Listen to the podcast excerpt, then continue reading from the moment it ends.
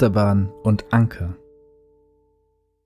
Hallo und herzlich willkommen zu Achterbahn und Anker. Ihr seid heute mal wieder diesen Monat bei uns mit dabei in unserem Feierabend.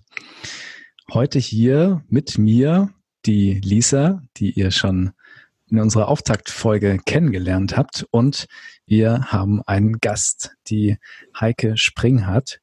Heike ist Pfarrerin in Pforzheim, der Johannesgemeinde. Und wir sind sehr froh, dass sie gerade jetzt in diesem, dieser wieder neuen Lockdown-Zeit bei uns ist, weil sie hat so ein spezielles Thema, zu dem sie geforscht hat. Und in diesem Thema geht es um Verletzlichkeit. Herzlich willkommen, Heike. Ja, auch herzlich willkommen von mir. Schön, dass du da bist. Wir kennen uns schon quasi. Wir haben zusammen in Heidelberg äh, Zeit verbracht. Aber tatsächlich weiß ich noch gar nicht, also was heißt, weiß ich noch gar nicht so viel über dein Forschungsthema. Ich habe natürlich auch schon viel mit dir über so äh, verschiedene Themen gesprochen. Aber für mich ist es quasi dadurch, dass ich nicht in der Theologie groß geworden bin, ist es natürlich schon auch nochmal ein spannendes Thema, über das ich nicht so viel weiß. Deswegen braucht ihr keine Angst haben. Es wird jetzt hier nicht tiefentheologisch, sondern wir versuchen das so äh, niedrigschwellig wie möglich zu halten und quatschen ein bisschen auch nicht nur über Verletzlichkeit, sondern vielleicht auch über ein, zwei andere Sachen. Ja, ich freue mich auf jeden Fall sehr. Schön, dass du da bist. Danke, ich freue mich auch. Ich bin gespannt. Ja, Heike, was, was waren für dich in letzter Zeit so Achterbahn und Ankermomente, wenn du jetzt mal so ein bisschen zurückschaust, der, vielleicht der letzten Monat oder zwei Monate? Ehrlich gesagt finde ich, dass die letzten Monate seit Corona eine einzige Achterbahn sind. Also zwischen irgendwie, ach, ist ja auch mal schön, werden ein paar Sachen abgesagt, wird alles ein bisschen entspannter am Anfang. Und dann plötzlich tuckerte die Bahn den Berg hoch und fuhr in einem Affenzahn wieder runter auf der anderen Seite. Ähm, weil jetzt irgendwie alle möglichen großen und kleinen Details zu planen sind und man ja irgendwie auch selber dazwischen unterwegs ist mit der Frage, wie positioniere ich mich eigentlich, wie vorsichtig bin ich und wie, wie leichtsinnig oder wie unbefangen, weil Leben immer verletzlich ist. Da sind wir schon beim Thema. Ja. Also das finde ich tatsächlich eine ziemliche Achterbahn. Ankerpunkte sind für mich, oder Ankermomente sind tatsächlich die, äh, wo es dann gelingt, mal irgendwie zu sagen, so, und jetzt mache ich nicht noch die dritte Videokonferenz, sondern gehe einfach mal eine Runde im Wald spazieren oder und treffe dann doch mal jemanden. Ich lebe ja alleine, deswegen treffe ich im Moment tatsächlich richtig wenige Leute direkt. Ähm, da finde ich das schon kostbar, wenn man auch mal jemanden wieder leibhaftig erlebt, neben sich laufen im Wald und nicht nur so schön es ist, euch jetzt irgendwie über Bildschirm zu sehen. Ja, das stimmt. Das ging mir jetzt die letzten Tage auch so. Beziehungsweise ich hatte eher das, das Gegenteil davon ähm, dass ich jetzt seit zwei Wochen wieder im Homeoffice bin. Wir arbeiten eh mobil, also es war jetzt keine große Umstellung, es war jetzt kein großer, großer Akt, ins Homeoffice umzusteigen. Weil ich ab morgen Urlaub habe, musste ich noch ein paar Sachen im Studio organisieren und bin dann tatsächlich ins Büro gefahren. Was schon mal eine weirde Situation war an sich, weil das jetzt irgendwie zwei Wochen nicht stattgefunden hat. Und bin dann losgeradelt und dachte mir nur so, krass, ich glaube, ich war jetzt vier Tage lang nicht im Tageslicht weil man halt einfach, also man ist halt zu Hause. Ich fange morgens um acht, halb neun an zu arbeiten. Da gehe ich jetzt vorher auch nicht nochmal raus und bin dann tatsächlich äh, halt dann erst um 16, 17 Uhr fertig. Da ist schon dunkel. Und das war dann so ein Moment, wo ich mir so dachte, okay, das muss ich jetzt aktiv ändern, weil es doch dann auch sehr aufs Gemüt schlägt. Also das ist dann doch auch so, dass man merkt, okay, ich brauche jetzt frische Luft, ich brauche Tageslicht. Also frische Luft hatte ich schon, ich war abends laufen, ich habe irgendwie ich war draußen, aber es war halt einfach kein Tageslicht. Und das ist dann schon ein krasser Einschnitt in die Realität.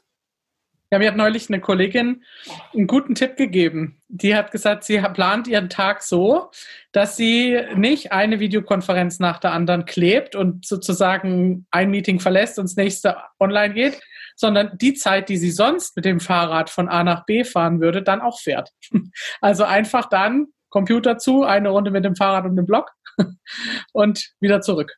Das fand ich irgendwie clever. Ich finde das auch total die gute Idee. Ich habe mir das auch ein paar Mal schon überlegt. Also die Fahrradstrecke von mir ins Büro sind so 15 Minuten. Aber das ist dann so eher so der Moment, wo ich sage, das lohnt sich schon fast wieder nicht, mich da aufs Fahrrad zu setzen und für 15 Minuten um den Block zu fahren. Und äh, denke mir dann so, ah nee, komm, dann äh, mache ich jetzt doch noch kurz was. Also es ist aber wirklich, es ist problematisch. Ich merke das selbst. Also ich muss da irgendwie was ändern jetzt die nächsten Tage. Ähm, beziehungsweise habe ich erstmal Urlaub. Aber nach dem Urlaub muss ich dann erstmal gucken, wie ich das dann regel, dass ich doch ab und zu mal auch das Tageslicht sehe. und nicht nur aus dem Fenster, sondern auch mal so in echt draußen bin. Mhm. Ja. ja. Fulo, wie war es bei dir die letzten ja, Tage, letzten Wochen? Ich auch viel zu viel Zeit am PC verbracht und bin nicht rausgekommen, was äh, ich total vermisse und auch merke, ich, ich muss da so ein bisschen aufpassen und so die, die Bildschirmzeiten stärker begrenzen und ganz bewusst dann auch rausgehen. Ähm, letzte Nacht habe ich dann noch so einen, so einen Nachtspaziergang gemacht, einfach um, um elf noch bis um, bis um zwölf, so zum Runterkommen. Und es war eine ganz besondere Stimmung auch mit, mit dem Nebel und so feucht und irgendwie schon auch kalt und total verlassen, ne? die Straßen alles leer. Und das sind dann auch für mich so, so Ankermomente zum Durchatmen und irgendwie so im laufenden, ähm, langsamen Schritt irgendwie so, so einen eigenen Rhythmus ähm, nachspüren und, und nicht nur so, wie es oft ein Tag über ist, einfach wo man viel reagiert und äh, so vielen Dingen hinterher rennt, einfach da so, so in, ins die eigene Geschwindigkeit zu finden. Das sind dann so die Momente, wo ich das äh, versuche, mir äh, den Anker zu setzen. Oder so manchmal im Alltag ist es für mich einfach eine zehn Minuten die Gitarre rauszuholen und ein bisschen Gitarre zu spielen und für diese zehn Minuten voll darin aufzugehen und an nichts anderes zu denken. Ja, das ist gut, wenn man sowas hat, was einen so ein bisschen verankert in der Realität oder auch in der, im echten Leben und man nicht in dieses virtuelle Leben so ab, abdriftet. Ich glaube, das kann man ganz schön, ganz schön leicht machen. Also ich merke das selbst bei mir, dass irgendwie mit Zoom-Konferenzen und Smartphones und äh, Netflix und tausend anderen Dingen, die man online machen kann, man so ein bisschen den, den Bezug zur Realität verliert. Und Oder halt in anderen unterwegs ist. Genau. Und das ganz schön problematisch werden kann auf Dauer. Also es gibt ja tatsächlich jetzt auch schon sehr viele, ähm, also einige erste Studien und vor allem eben auch viele erste Prognosen, die sagen, diese äh, Corona-Zeit und diesen, diese Lockdown-Situationen werden uns als Gesellschaft noch sehr lange begleiten, weil sie eben auch sehr tiefgehende psychologische Probleme auslösen können. Und, und jetzt kommt meine krasse Überleitung, und eben Menschen sehr, sehr tief verletzen, ohne dass sie es direkt bewusst merken, sondern eben das dann erst sich mit der Zeit wirklich äh, manifestiert, dass da doch irgendwelche Traumata ausgelöst wurden. Das war jetzt mal eine krasse Überleitung zu Heikes äh, Schwerpunktthema. Du hast, du hast zu ähm, Verletzlichkeit geforscht. Was genau bedeutet das? Also, was macht man da so? es geht da ja nicht darum, dass man sich ab und zu mal den Finger schneidet. Nee, und wenn man als Theologin forscht, dann macht man ja vor allen Dingen Folgendes. Man liest Bücher, macht sich Gedanken und schreibt hin, was man sich daraus ausgedacht hat. Ähm, das macht man. Und es gibt ja immer wieder Leute, die sagen, was gibt es denn da eigentlich noch zu forschen? Wir gehen ja nicht ins Labor und haben nicht den Wettlauf mit anderen, wer ist jetzt schneller in der Entwicklung des Impfstoffs oder in der Entschlüsselung des Genoms oder so. Aber für mich, ich bin auf die Frage gekommen, weil ich mich in meinem zweiten Buch, was ich geschrieben habe, meiner Habilitationsschrift, da wollte ich mich damit auseinandersetzen, wie können wir eigentlich vom Sterben so reden, dass das auch in christlicher Hinsicht nicht einfach nur eigentlich kein Problem ist, weil ja wir an was Größeres glauben, was danach kommt. Sondern ich fand, das ist erstmal eine ziemlich schmerzhafte Angelegenheit und dafür muss es doch auch eine theologische Sicht drauf geben. Auch für Christinnen und Christen ist Sterben nicht unbedingt gemütlich. Und äh, mir geht's irgendwie immer darum, so, und das kommt von meiner, aus meiner Arbeit als Pfarrerin, ja, und äh, aus meinen eigenen mhm. Erfahrungen, dass ich denke, wenn man, wenn man sich dem auch mal aussetzt und mal hinguckt und sich das traut, auch das auszuhalten, dass manche Dinge auch erstmal einfach Blödsinn und wehtun, ja, dann geht mir das jedenfalls so, wenn das andere mit mir aushalten und es nicht schnell wegwischen, dass mich das eigentlich dann oft schon tröstet oder mir hilft. Und dann habe ich da eine ganze Weile alles Mögliche drüber gelesen, über Sterben und über Tod und so weiter. Und dann war die Frage, wie reden wir denn eigentlich vom Menschen? Reden wir so vom Menschen, dass man alles in der Hand hat und wir können alles irgendwie selber organisieren und es ist sozusagen, du bist deines Glückes Schmied. Und äh, wenn du dich nur ordentlich gesund ernährst und dich fit hältst und ein bisschen Mental Training machst, dann ist irgendwie eigentlich die Gewähr gegeben, dass du alt und lebenssatt und sozusagen dann friedlich einschläfst. Das ist ja nun leider nicht die Realität, jedenfalls nicht immer. Und da genauer hinzugucken, das heißt irgendwie für mich auch, dass wir darüber reden, dass der Mensch verletzlich ist. Und du hast jetzt in deiner Anmoderation so schön gleich mal die Hardcore-Keule rausgepackt und irgendwie darüber geredet, dass das was mit Trauma zu tun hat und mit irgendwie Verletztsein zu tun hat. Damit hat's manchmal zu tun und ich glaube, es sind die Situationen, die es besonders nötig machen, dass wir da genau hingucken. Mhm. Aber für mich ist Verletzlichkeit nicht nur was Negatives, sondern Verletzlichkeit und Verwundbarkeit, das sind ja zwei Begriffe, die ein bisschen was Unterschiedliches meinen. Deswegen rede ich, wenn ich da schriftlich drüber rede, ganz fancy von Vulnerabilität, aber wir können munter weiter von Verletzlichkeit reden. Das ist einerseits natürlich das, was uns erstmal auf sich aufdrängt. Es ist die Gefahr, verletzt zu werden oder die Möglichkeit, verletzt zu werden. Aber es ist auch die Möglichkeit, dass wir einander vertrauen können oder dass wir lieben können. Wenn ich mich nicht verletzlich mache, meinen Freunden gegenüber, sondern immer nur sozusagen die starke Mime sozusagen, ja, dann vergebe ich mir viele Chancen von echter Nähe. Auch Lernen würde nicht funktionieren, wenn wir uns nicht verletzlich machen würden. Und verletzlich in dem Sinne, dass ich meine eigene Haltung hinterfrage und, und sagen, wenn ich alles bis aufs Blut verteidige, solche Leute soll es ja geben, dann bleibe ich eigentlich stehen. Ja. Aber wenn ich mich wirklich angreifbar mache und damit auch verletzlich mache, darauf, dass vielleicht du irgendwie nochmal dir was entdeckst, was ich überhaupt nicht gesehen habe, oder mit einer pfiffigen Frage mir zeigst, oh, Mist, darüber habe ich eigentlich noch nie so richtig nachgedacht und das müsste aber vielleicht auch mal noch bedacht werden, bin ich in der Situation zwar verletzlich, aber es hilft mir weiterzukommen. Also mir geht es darum, Verletzlichkeit ist für mich sozusagen die Grundkategorie, mit der Menschsein beschrieben wird, aber eben sowohl positiv als auch negativ. Ich hätte eine Zwischenfrage, die vielleicht ja. aber auch schon wieder viel zu weit greift, aber vielleicht kannst du dazu okay. was sagen. Äh, wenn du von Verletzlichkeit als Chance, würde ich das jetzt mal so ein bisschen mhm. zusammenfassen, sprichst, würdest du denn, wie, welche, welche Chance siehst du quasi, um jetzt nochmal den direkten Bezug zur aktuellen Realität zu ziehen, welche Chance siehst du in der, in der Corona-Pandemie? Diese quasi auch eine Art von äh, Verletzung in der Gesellschaft, so eine Art von, ja, einfach so ein Bruch in der Gesellschaft, der ja auch wahrgenommen wird. Siehst du da auch eine Chance drin? Für die Gesellschaft? Also das finde ich ein bisschen riskant. Ich würde eher von Ressource als von Chance reden, weil so dieses mhm. Krise als Chance, das geht, das da geht mir ziemlich gegen den Strich, mhm. weil ich das zynisch finde, ja, angesichts der Tatsache, dass Leute an diesem Virus sterben oder an anderen Dingen, die krisenhaft sind, wirklich leiden und dann das irgendwie ja. schön rosa anzumalen und sagen, ach ja, ist doch auch eine Chance.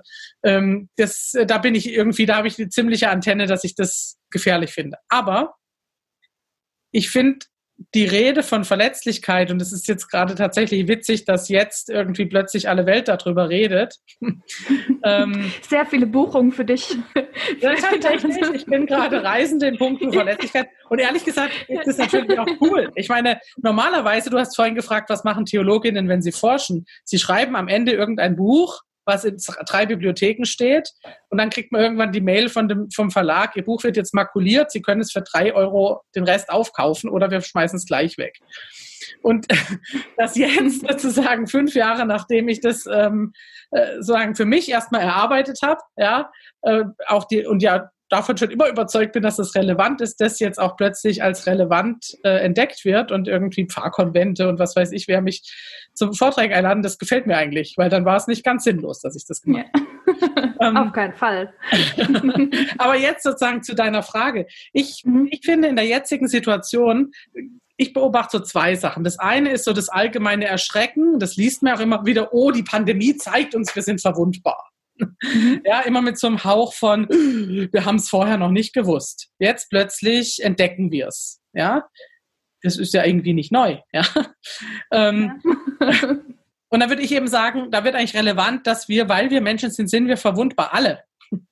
Und dann reden wir ja im Moment viel von Risikogruppen und von vulnerablen Gruppen und so, zu denen ich auch gehöre. Ich gehöre auch zur sogenannten Risikogruppe ja, weil ich eine chronische Krankheit habe. Da, finde ich, wird es gesellschaftlich relevant, äh, drauf zu gucken, da, dass es nicht geht, zu sagen, es gibt die Risikogruppen, die vulnerablen Gruppen, die muss man halt im Zweifelsfalle irgendwie müssen die halt zu Hause bleiben, damit die anderen irgendwie wieder Partys machen können oder unbeschwert leben, in der Annahme, dass es eben nur ein paar sind, die vulnerabel sind und, die, und das heißt ja immer, die anderen sind gar nicht vulnerabel. Und das ist nicht realistisch. Ja, also deswegen finde ich, die Chance davon, da genau hinzugucken, besteht darin, dass wir, dass man zwei Sachen, zwei Dimensionen sozusagen unterscheidet. Die eine ist, alle Menschen sind verletzlich. Weil wir Menschen sind, sind wir verletzlich. Ich sage da irgendwie dazu, das ist die fundamentale Verletzlichkeit. Ja, die haben wir alle. Aber wenn wir nur das sagen, dann besteht auch da wieder die Gefahr, dass es relativ zynisch wird, zu sagen, ja, den einen trifft es halt härter und den anderen trifft es weniger hart, aber verletzlich sind wir alle, so what. Deswegen müssen wir noch was Zweites daneben legen und das ist für mich die situ sogenannte situative Verletzlichkeit. Also bestimmte Situationen oder Bedingungen oder Faktoren, die dazu führen, dass konkrete Menschen in einer konkreten Situation mehr oder weniger verletzlich sind. Ja? Und das beides muss man zusammendenken, wie so zwei Puzzlestückchen, so, ja, die sich ergänzen, komplementär. Erst dann kann man irgendwie sagen, dass es ein Wert des Menschseins ist, weil das nämlich ganz konkret dazu hilft, dass man jetzt auch in der gesellschaftlichen Diskussion darüber, wie gehen wir mit den Schülerinnen und Schülern um, mit den Jugendlichen, mit den Kindern, aber auch mit den Alten in den Heimen, ja, zu sagen, das sind nicht nur die, die Verletzlichen, also, ja, die Kinder sind ein bisschen aus dem Fokus im Moment, aber die Alten, sondern wir sind es alle und wir müssen es irgendwie immer austarieren.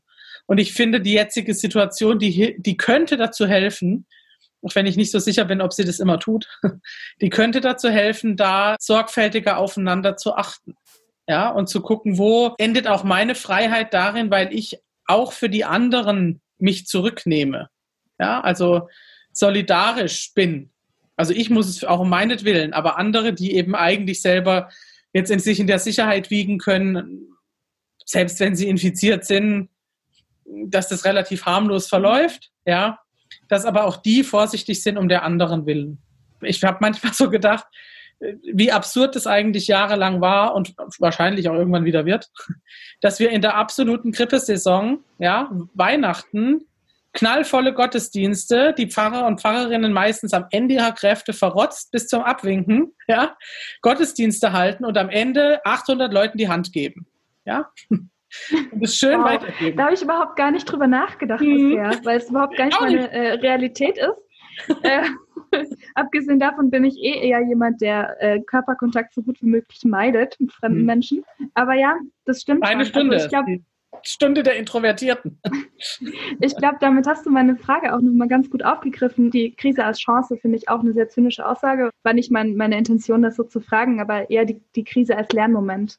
Mhm. Also was können wir gesellschaftlich davon lernen? Und ich glaube auch, dass es zu Teilen äh, funktioniert, dass man die gegenseitige Verletzlichkeit erkennt und respektiert und Gleichzeitig gibt es aber auch Momente, in denen man ein bisschen vom Glauben abfällt, äh, wenn man irgendwelche Corona-Leugner in der Stadt durch die Gegend laufen sieht, in großen Gruppen ohne Maske, ohne, ohne nichts. Mhm. Und gleichzeitig dafür Gedenkveranstaltungen abgesagt werden.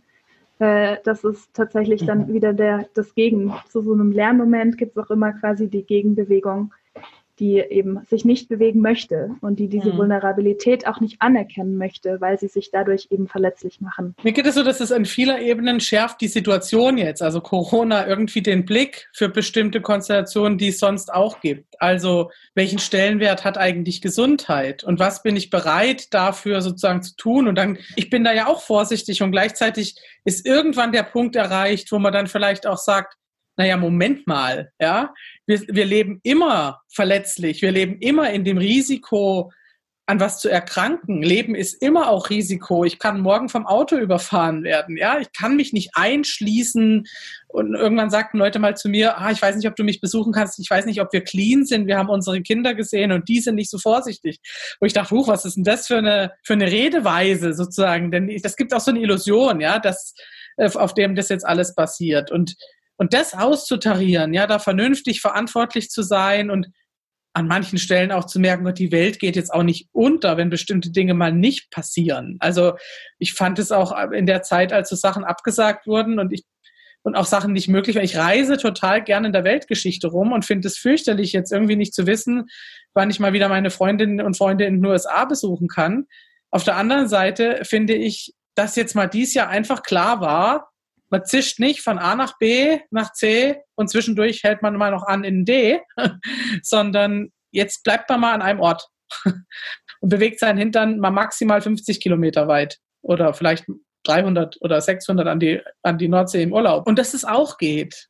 Ja, dass man auch irgendwie, äh, man muss sich jetzt nicht irgendwie sein Leben vollknallen mit Freizeit-Events, sondern man kann auch einfach tatsächlich Freizeit so gestalten, dass man einfach mal rausgeht. Ich bin froh, dass ich hier im Nordschwarzwald wohne. Und, äh, Sehr privilegiert. Harten, ja, hab, Sehr privilegiertes Wohnen. Total. Aber das, ich finde es wirklich so beides. Also ich bin weit, ich finde, das, es gibt diese Seiten auch. Es ist alle, also ich spreche oder vielleicht wir drei, alle, alle drei, ja aus einer sehr privilegierten Position. Ich musste nie drum fürchten, ob ich meine Brötchen noch kaufen kann im nächsten Monat oder ob ich, wenn man jetzt an die Künstlerinnen und Künstler denkt, ja, oder die Schausteller oder alle Freiberufler, ja, ob und wie ich meine Brötchen verdiene, ja, das ist, da redet sich's natürlich leicht über, da können auch mal Sachen abgesagt werden, weil wenn die Konferenz XY nicht stattfindet, dann ist es für mich kein Verdienstausfall, sondern ein leerer Termin im Kalender. Das ist schon ja. ein Unterschied. Ja, bei mir war das ein bisschen anders. Also ich habe tatsächlich, war tatsächlich im März, April, Mai in Kurzarbeit auch. Mhm. Wir halt natürlich im Frühjahr, also gerade so Sommer, Herbst, machen wir viel Museumsprojekte, ähm, setzen da äh, inter, interaktive Installationen um. Aber die finden halt meistens erst im Herbst statt. Und die Aufträge dafür werden dann halt im frühen Sommer vergeben. Und wir machen eigentlich so die ersten, das erste Drittel vom Jahr machen wir halt hauptsächlich Messestände und Messeauftritte und die Szenografie dafür. Und das ist halt alles ausgefallen. Und wir hatten schon mal alle kurz Panik. Und da hat man dann plötzlich auch mal gesehen, wie, wie fragil dieses ganze System ist. Hm. Von es kommt jeden Monat der Paycheck auf mein Konto zu äh, shit, das war auch wieder so ein Moment, wo man sich so dachte, so, oh, da müsste ich nochmal einen Erwachsenen fragen, wie das jetzt genau geht.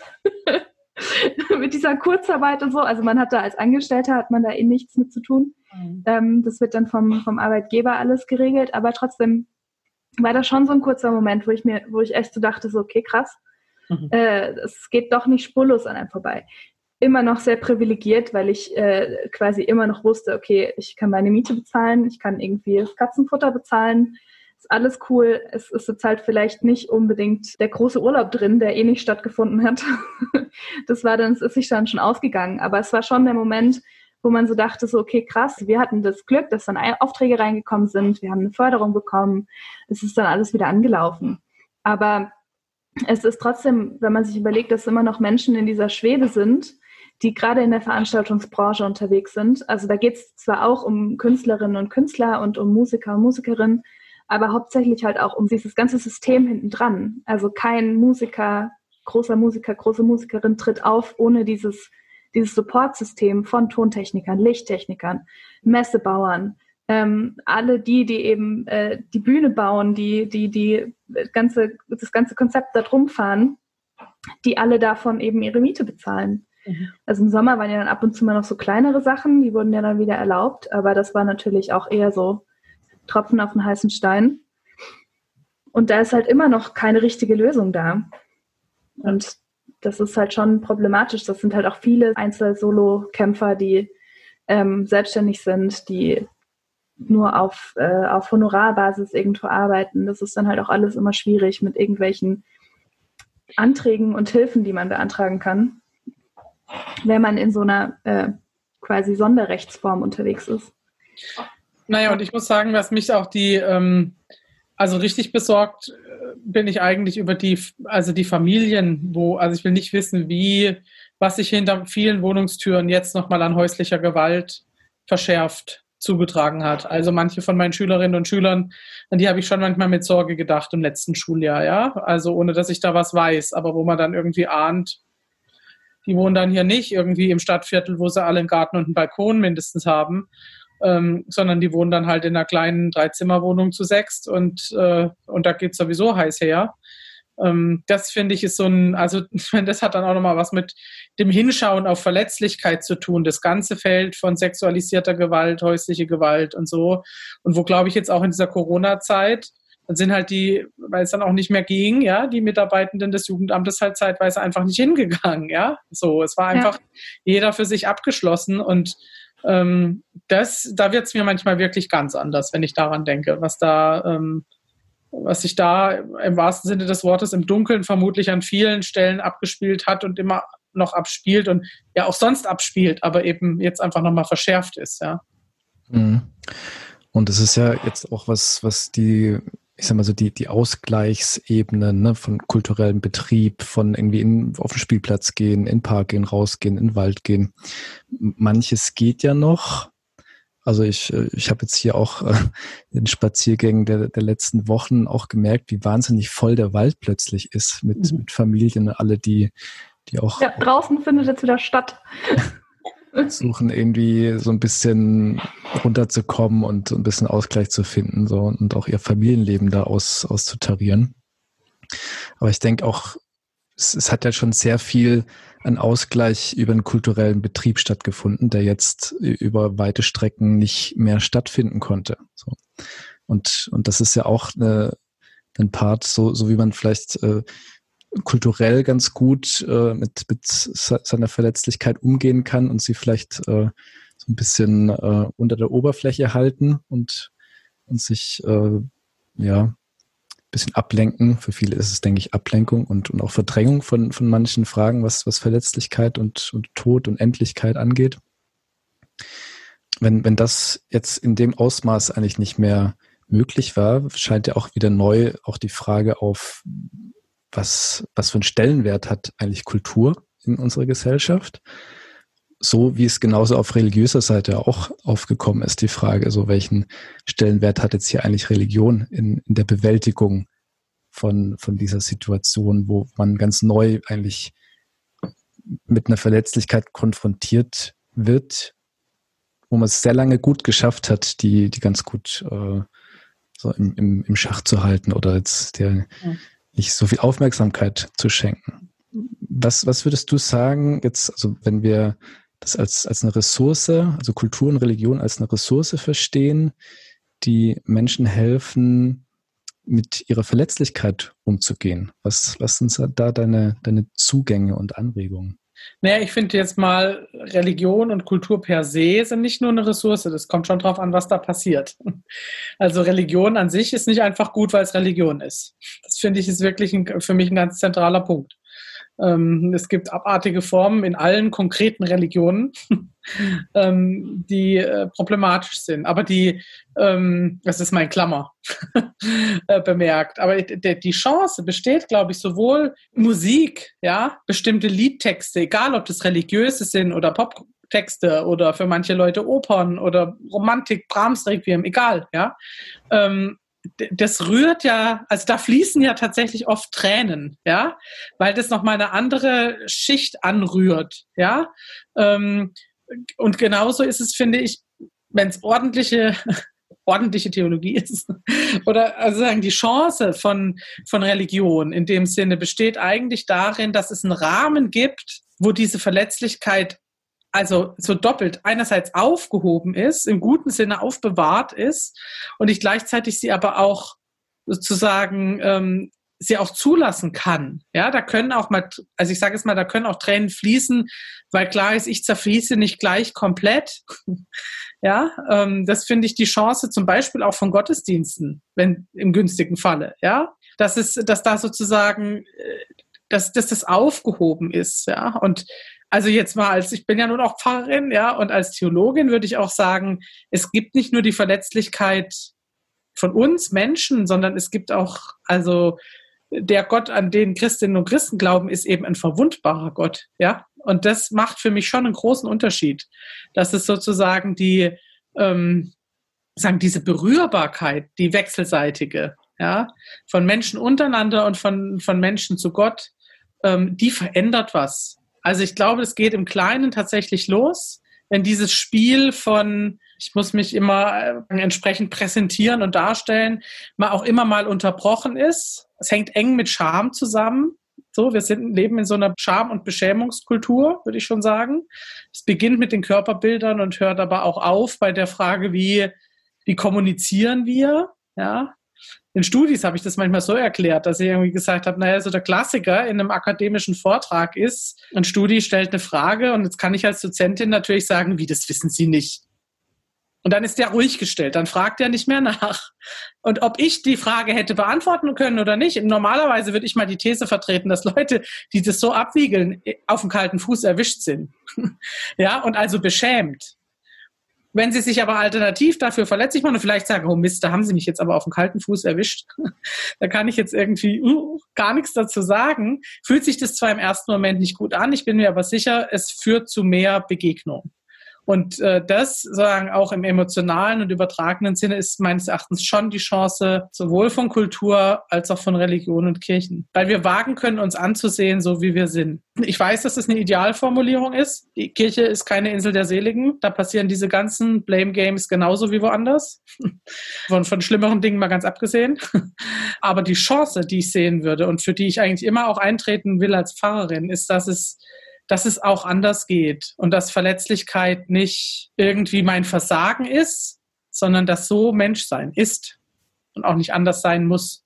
Und dass ich dann mit konkreten Situationen von Verletzung und Verletzlichkeit nicht alleingelassen bin, im Idealfall. Aber ich muss ja auch nicht schönreden. Ja, es ist, ist ja auch ein krasses Aufeinander verwiesen und angewiesen sein. Also in dem, wo ich merke, ich, ich, äh, ich komme da allein nicht weiter oder ich äh, es, es reicht nicht aus, dass, dass ich nur für mich bleibe, sondern dass, dass es diese Gegenstücke sowohl in, in Gesprächen, in Begegnungen, im Trösten, im Zusprechen, aber, aber auch ganz konkret mal mit anzupacken, dass es all das ja braucht, um je mit, mit der eigenen Verletzlichkeit irgendwie auch auf, auf Dauer gut umgehen zu können. Ne? Also ich, ich kenne kaum jemanden, der, der das äh, gut nur für sich ausmachen kann.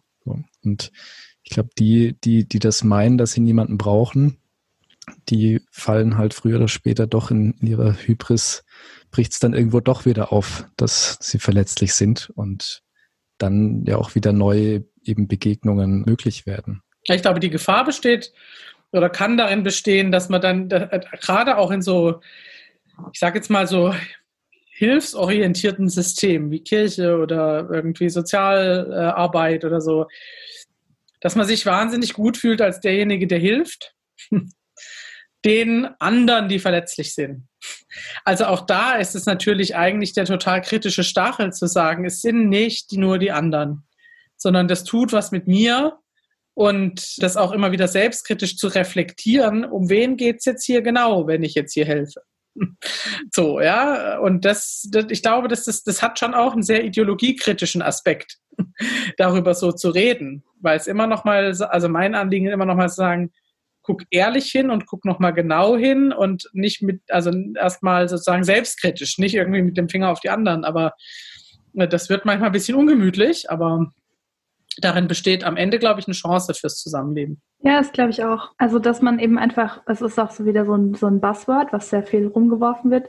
Aber ich glaube, in der Achtsamkeit aufeinander und auch auf ein Selbst, also muss man, glaube ich, immer ein gutes, eine gute Balance finden, dass man nicht nur bei den anderen ist und gleichzeitig auch nicht nur bei sich, sondern eben äh, ein ausgewogenes Achtsamkeitsverhalten an den Tag legt, bekommt man auch sowas wie so eine Pandemie gut gemeistert, weil man dann eben äh, die eigene Verletzlichkeit und die der anderen sehr gut im Blick behält und sich nicht in eine Richtung verrennt und sich nicht ver ver versteckt vor allen den Problemen, die man vielleicht hat und all den Problemen, die auf einen zulaufen, sondern sie quasi gemeinsam angehen kann mit den anderen, die ähnliche Probleme haben. Und ich glaube, das ist auch so ein bisschen der, der Grund hinter so, so Aktionen, die jetzt groß geworden sind mit äh, hier Sang- und Klanglos und Alarmstufe Rot und Dingen, die einfach, wo sich Menschen zusammengefunden haben, aus dieser Not heraus, die aber dadurch auch ein riesiges Netzwerk aufgebaut haben das natürlich auch noch über diese Pandemie hinaus bestehen bleiben wird. Und also hoffentlich, man weiß es ja nicht, aber geht man jetzt mal davon aus, dann auch eben wiederum etwas ist, was aus diesem, diesem Trauma heraus wachsen kann. Das finde ich schon auch spannend, sich so Sachen mal genauer anzuschauen und mal zu schauen, wo kommen die eigentlich her? Was, was, wie, wie sind die, wie sind die Strukturen dahinter? Wie sind die, was hat das ausgelöst? Was meinst du mit die? Wo kommen die her? Naja, wo kommt diese, diese Entwicklung her? Also wo kommt auch diese, dieses, dieses Bedürfnis her, sich zusammenzuschließen oder sich quasi durch diese, durch diese gemeinsame Verletzlichkeit eben auch diese Verbindung zu spüren? Dass wir jetzt plötzlich gerade alle das gleiche Problem haben. Und das fand ich ganz spannend, weil das hat man gerade zu Beginn der Pandemie, so im März, April, wo es dann noch hieß, so wir packen das und das alle gemeinsam, hat man das noch sehr, sehr krass gespürt, so in der Gesellschaft, so dieses, ja, wir alle gemeinsam. Und dann, und wir bleiben zu Hause und wir kriegen das hin. Und dann ist es irgendwann so ein bisschen gekippt, dass dann plötzlich auch so wieder so Stimmen laut wurden, die gesagt haben, naja, vielleicht ist alles gar nicht so schlimm und jetzt äh, rasten wieder alle aus und jetzt lassen wir es erstmal laufen. Und das vermisse ich gerade so ein bisschen in diesem aktuellen Lockdown-Light, wie auch immer man ihn in, äh, nennen möchte, dass man das Gefühl hat, auf der einen Seite gibt es natürlich die, die sich sehr stark dran halten, die darauf achten, auf sich, auf die anderen. Und gleichzeitig gibt es aber eben auch wiederum andere, die halt so gar nicht darauf achten. Und das ist, finde ich, eine sehr gefährliche Mischung, weil es dann halt wiederum eine Spaltung in der Gesellschaft gibt. Hm. Mir geht es schon auch so, dass ich mich manchmal frage, was ist eigentlich der Unterschied zwischen März und jetzt?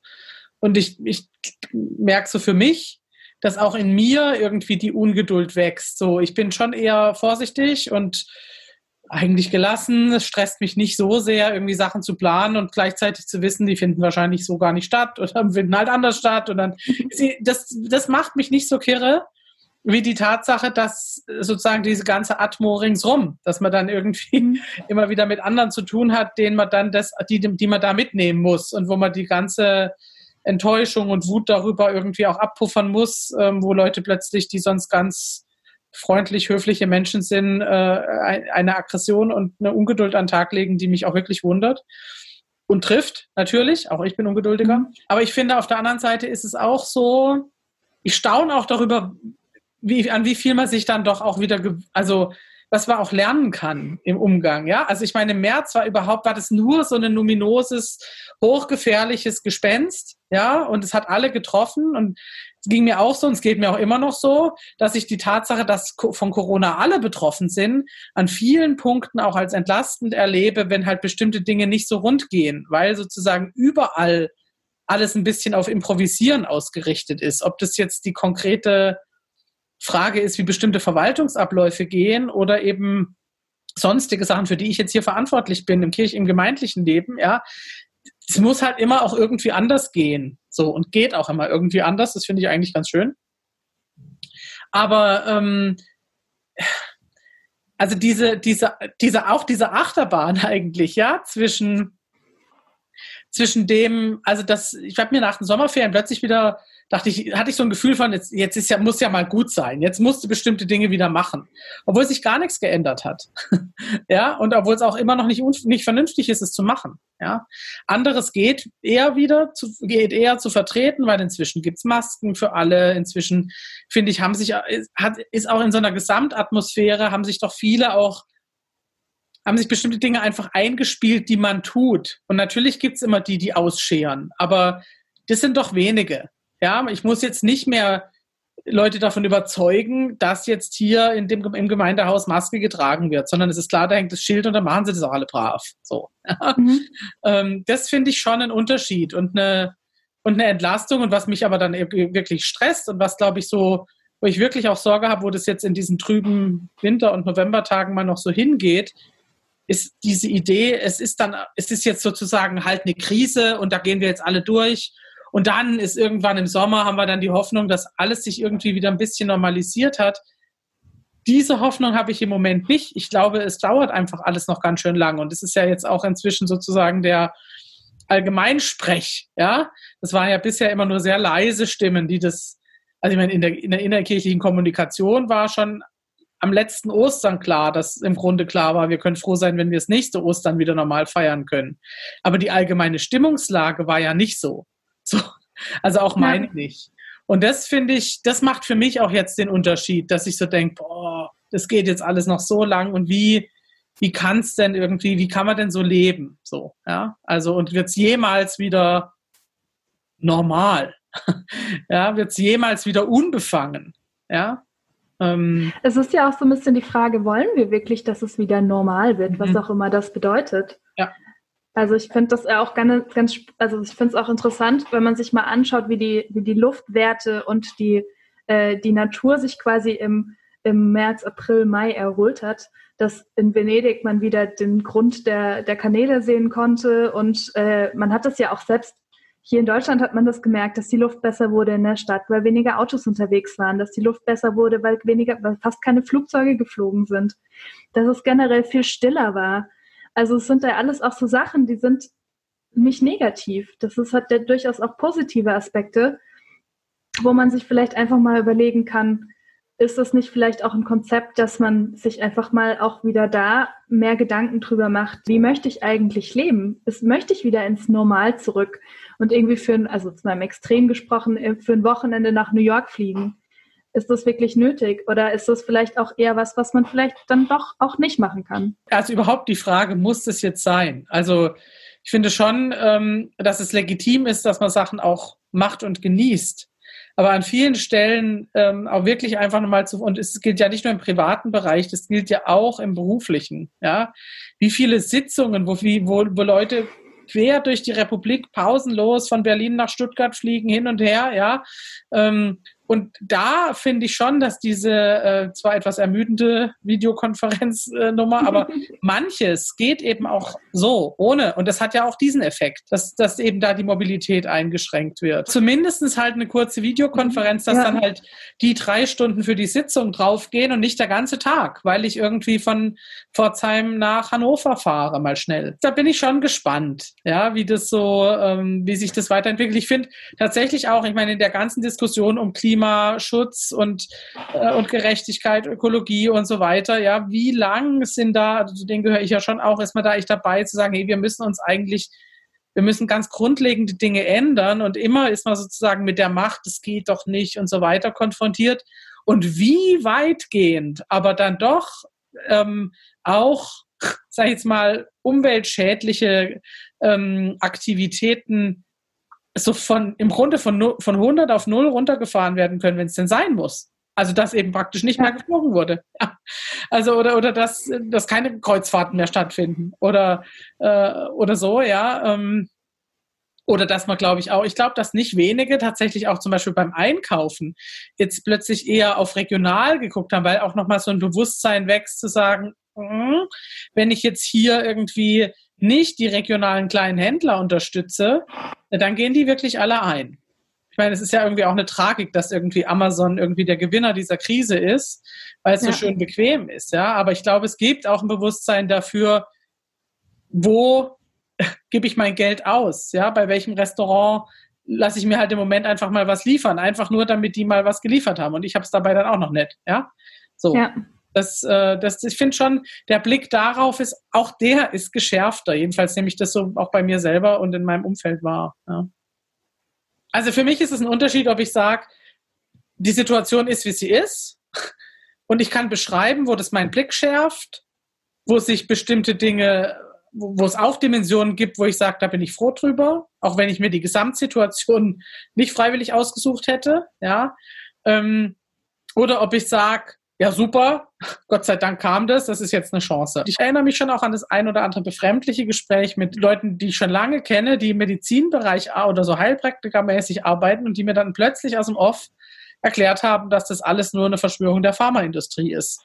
Und wo ich wirklich ans Ende meines Lateins komme. Ja, aber ich denke, wie kann denn das, also ich bin wirklich ein kritischer Mensch, ja, aber das sozusagen so ideologisch aufzuladen, das finde ich tatsächlich das Befremdliche. Es ist dann auch irgendwie einfach in Anführungszeichen nur ein Virus und eine Infektions, sagen eine Pandemie. Ja gut, darauf muss man eben reagieren, so wie man auf Grippewelle auch reagieren muss oder auf andere Krankheiten eben auch reagieren muss oder reagiert. Und trotzdem muss man damit verantwortlich umgehen. Also ja, ich, ich finde auch ganz interessant, so also es gab auch, gibt seit jeher Pandemien und, und solche Herausforderungen aber über einen sehr langen Zeitraum wurde ja nicht in diesem weltweiten Ausmaß darauf reagiert.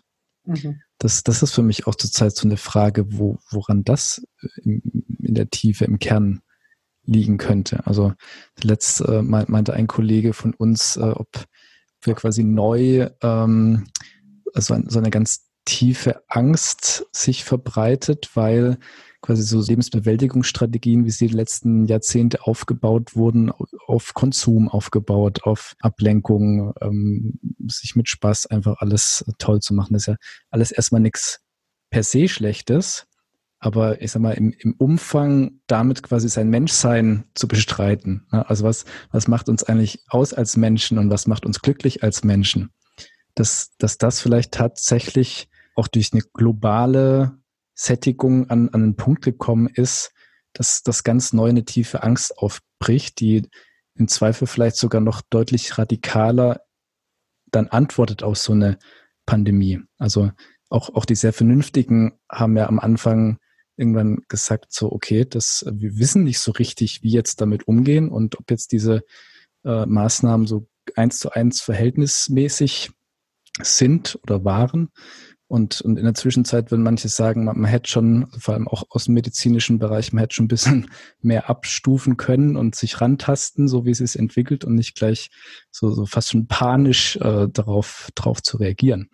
Und, und das, das führt mich so zu einer Frage, ja, was, was ist da eigentlich vielleicht im, im tieferen Kern los? Also sind wir an einem Punkt gekommen, dass wir eben wieder neu über unsere Verletzlichkeit reden müssen und sie auch ein Stück weit zulassen und integrieren in unser Leben. Ja, und ich glaube, wenn ich jetzt so an diese Maßnahmen denke oder auch die Hitze der Debatte zwischendrin, ähm, also ich bin, ich bin da sowieso allergisch drauf, aber war in diesen Monaten noch allergischer auf diese Schlaumeier, die dann sich hinstellen und sagen, aber man hätte doch. Also ob das jetzt Theologen waren, die über die Kirche geschimpft haben oder irgendwie sozusagen Menschen, die über das Medizinsystem geschimpft haben oder so aus einer Position heraus, als wäre klar, was man machen muss. Und da denk, hab ich, ist mir immer wichtig gewesen und es ist mir immer noch wichtig zu sagen, niemand von uns steht irgendwie außen und weiß, wie es geht sondern wir sind alle, auch die, die das zu entscheiden hatten und die Virologen und die Politikerinnen und Politiker und die Kirchenleute und was weiß ich, wer alles, die Ordnungsämter,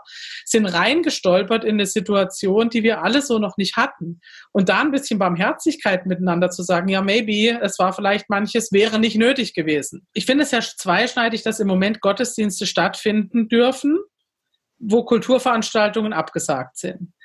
Ähm, einerseits bin ich sehr froh drüber, weil ich glaube, dass es wirklich Menschen gibt, die das brauchen. Ich bin froh, dass sozusagen Religionsfreiheit in unserem Land so viel gilt. Ähm, aber ich finde sozusagen in der Diskussion interessant, dass im Frühjahr ja auch durchaus Leute von außen den Kirchen vorgeworfen haben, wie konntet ihr euch das wegnehmen lassen? Wie konntet ihr die Politik bestimmen lassen, dass jetzt keine Gottesdienste mehr sind? Und da bis dahin, dass man das zu Gehorsamserklärungen sozusagen gebrandmarkt hat.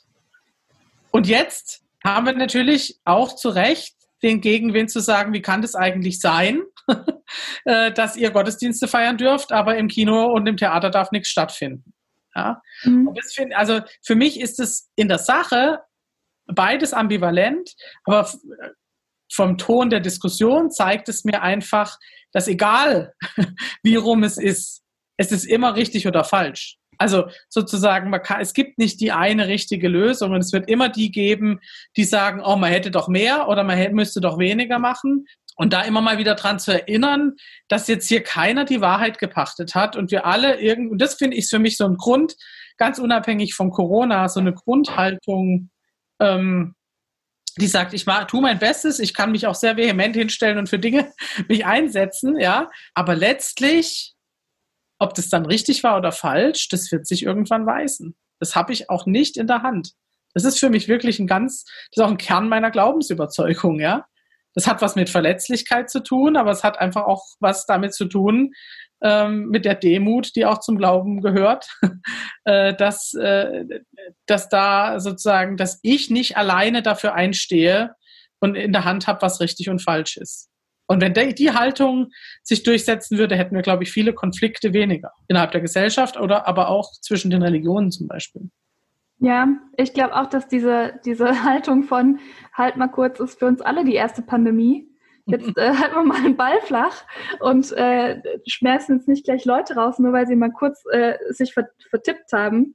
Ähm, ist, finde ich, auch eine ganz wichtige. Also nicht unkritisch sein, das ist ein Unterschied. Das ist ein Unterschied, ob ich sage, ähm, okay, ich sehe, es ist für uns alle gerade nicht einfach. Äh, wir müssen, wir wurschteln uns gerade alle durch. Ähm, und jeder muss seinen Weg finden und jeder und jede muss, muss schauen, wie sie damit klarkommt.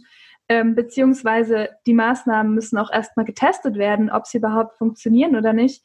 Und da dann eben auch mit einer Barmherzigkeit ranzugehen und zu sagen, ja gut, das, äh, also es war ja am Anfang war es ja tatsächlich so, dass die ganze Zeit hieß, ja, ob Masken jetzt was bringen, weiß man nicht. Dann dieses so, jetzt ziehen wir mal alle Masken auf, dann dieses so, jetzt ziehen wir hier Masken auf, wieso sollen wir das denn überhaupt machen? Also so, wo man sich so denkt, hey, machen wir doch einfach mal. Was, was, was kann wir verlieren? Das ist doch einfach nur, dann haben wir jetzt halt alle zwei Wochen umsonst eine Maske aufgehabt. Das hat, das, das bringt, es hat niemandem geschadet, wenn man das richtig macht. Hat niemanden Schaden davon. Ähm, aber wir haben einfach was gelernt daraus. Und äh, jetzt ist quasi, da wurde daraus gelernt, dass die doch anscheinend irgendwie was bringen. Ähm, und das ist nämlich so das Ding. Also nicht unkritisch einfach abnicken von wegen, ja, jetzt ziehen wir alle Masken auf und äh, nicht wissen, warum, sondern einfach zu überlegen, so, hey, wir müssen alle lernen. Das ist für uns alle ein, ein Lernprozess. Und sowohl für die Politik und die Entscheider und Entscheiderinnen als auch für die Bürger und Bürgerinnen, die sich dann daran halten oder nicht dran halten. Aber es ist, glaube ich, sehr wichtig, dass wir uns alle bewusst machen, ähm, einfach mal ab und zu auch mal erst tief atmen, bevor man was sagt. Meine Lieblingsmaskengeschichte ist ja die folgende. Ich habe Ende März von, von Freunden aus Hongkong eine Mail bekommen, ob ich, ob ich eigentlich genug Masken hätte. Und dann habe ich geschmunzelt und habe gedacht, ja, die Asiaten mit ihren Masken, ja, die immer Masken tragen und so. Und, ähm, und dann habe ich dem zurückgeschrieben, vielen Dank. Es hat mich irgendwie berührt, ja, dass der darüber nachgedacht hat. Sein Vater kommt aus Wuhan und die waren halt alle monatelang uns voraus. Und dann habe ich zurückgeschrieben, nee, die erzählen uns hier, also bei uns ist irgendwie eigentlich klar, Masken bringen eigentlich gar nichts und so. Und dann hat er nur ganz trocken zurückgeschrieben, das ist ja klar, dass die euch das erzählen, ihr habt ja auch nicht genug. Geschickt. und äh, naja, dann habe ich geschmunzelt und gedacht, naja gut, also will ich ihm ja nicht verwehren. Und die waren natürlich eine Weile unterwegs, die Schachtel, und bis die ankam, war hier Maskenpflicht. Und es war, gab aber natürlich noch nicht genug Masken, ja.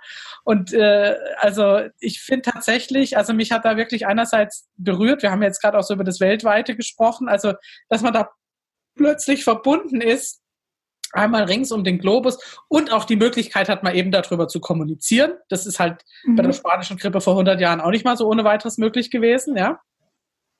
Naja, das war ja auch tatsächlich, also in kürzerer Zeit gar nicht so frei möglich, wenn man sich mal Tschernobyl oder sowas anschaut, ja. äh, wo einfach halt die Kommunikation zwischen Ost und West nicht stattgefunden hat. Das ist, genau. ja. das ist halt Globalisierung in ihrer Ambivalenz. Also ja, dass ich mit Leuten in den USA skypen kann oder in Indien und die mir dann erzählen, wie es ist. Und ich dadurch, man sich da, dadurch näher rückt und gleichzeitig sind die Grenzen dicht, sozusagen, ja. Also, und man wird auch nochmal, finde ich, demütig, wenn man sieht, wie es dort zugeht. Also, so blöd es hier ist, aber ist ja doch alles sehr im Rahmen.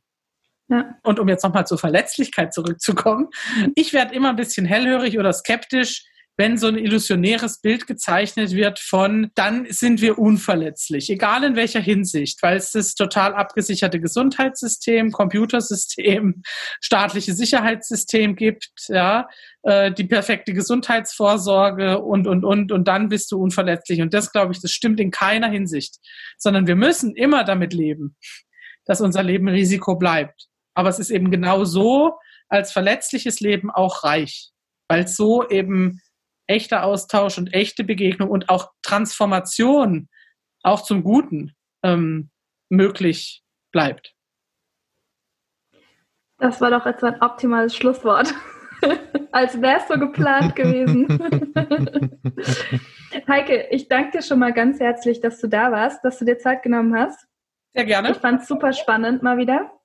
Ähm, und äh, ja, dann bleibt mir nur noch zu wünschen, bleib gesund pass auf dich auf, pass auf die anderen um dich rum auch ein bisschen mit auf. ja, was kann man noch sagen? Du hast ein paar Online-Gottesdienste auf YouTube, ne? Ja. Die kann man sich anschauen. Ähm, die können wir auch gerne als Link in die äh, Beschreibung mal noch reinpacken. Die lohnen sich auf jeden Fall. Gibt Ansonsten. Uh. Wird hier schon geteased quasi. für den neuen Online. Sie wieder ein am 22. November. Sehr schön. 22. November, ihr habt es alle hier zuerst gehört, gibt es einen neuen Online-Gottesdienst von der Heike in der Johannesgemeinde, richtig, in Pforzheim. Den Fulo findet ihr unter anderem auch auf Instagram unter Ankerstelle und mich findet man auch auf Instagram unter Kalicki. Da wird es weniger theologisch, da findet sehr viel die Katze statt, also falls die mal jemand sehen möchte. Ja, und dann äh, würde ich mal sagen, danke fürs Zuhören und hoffentlich bis zum nächsten Mal. Macht's gut. Ja. Ciao. Ciao.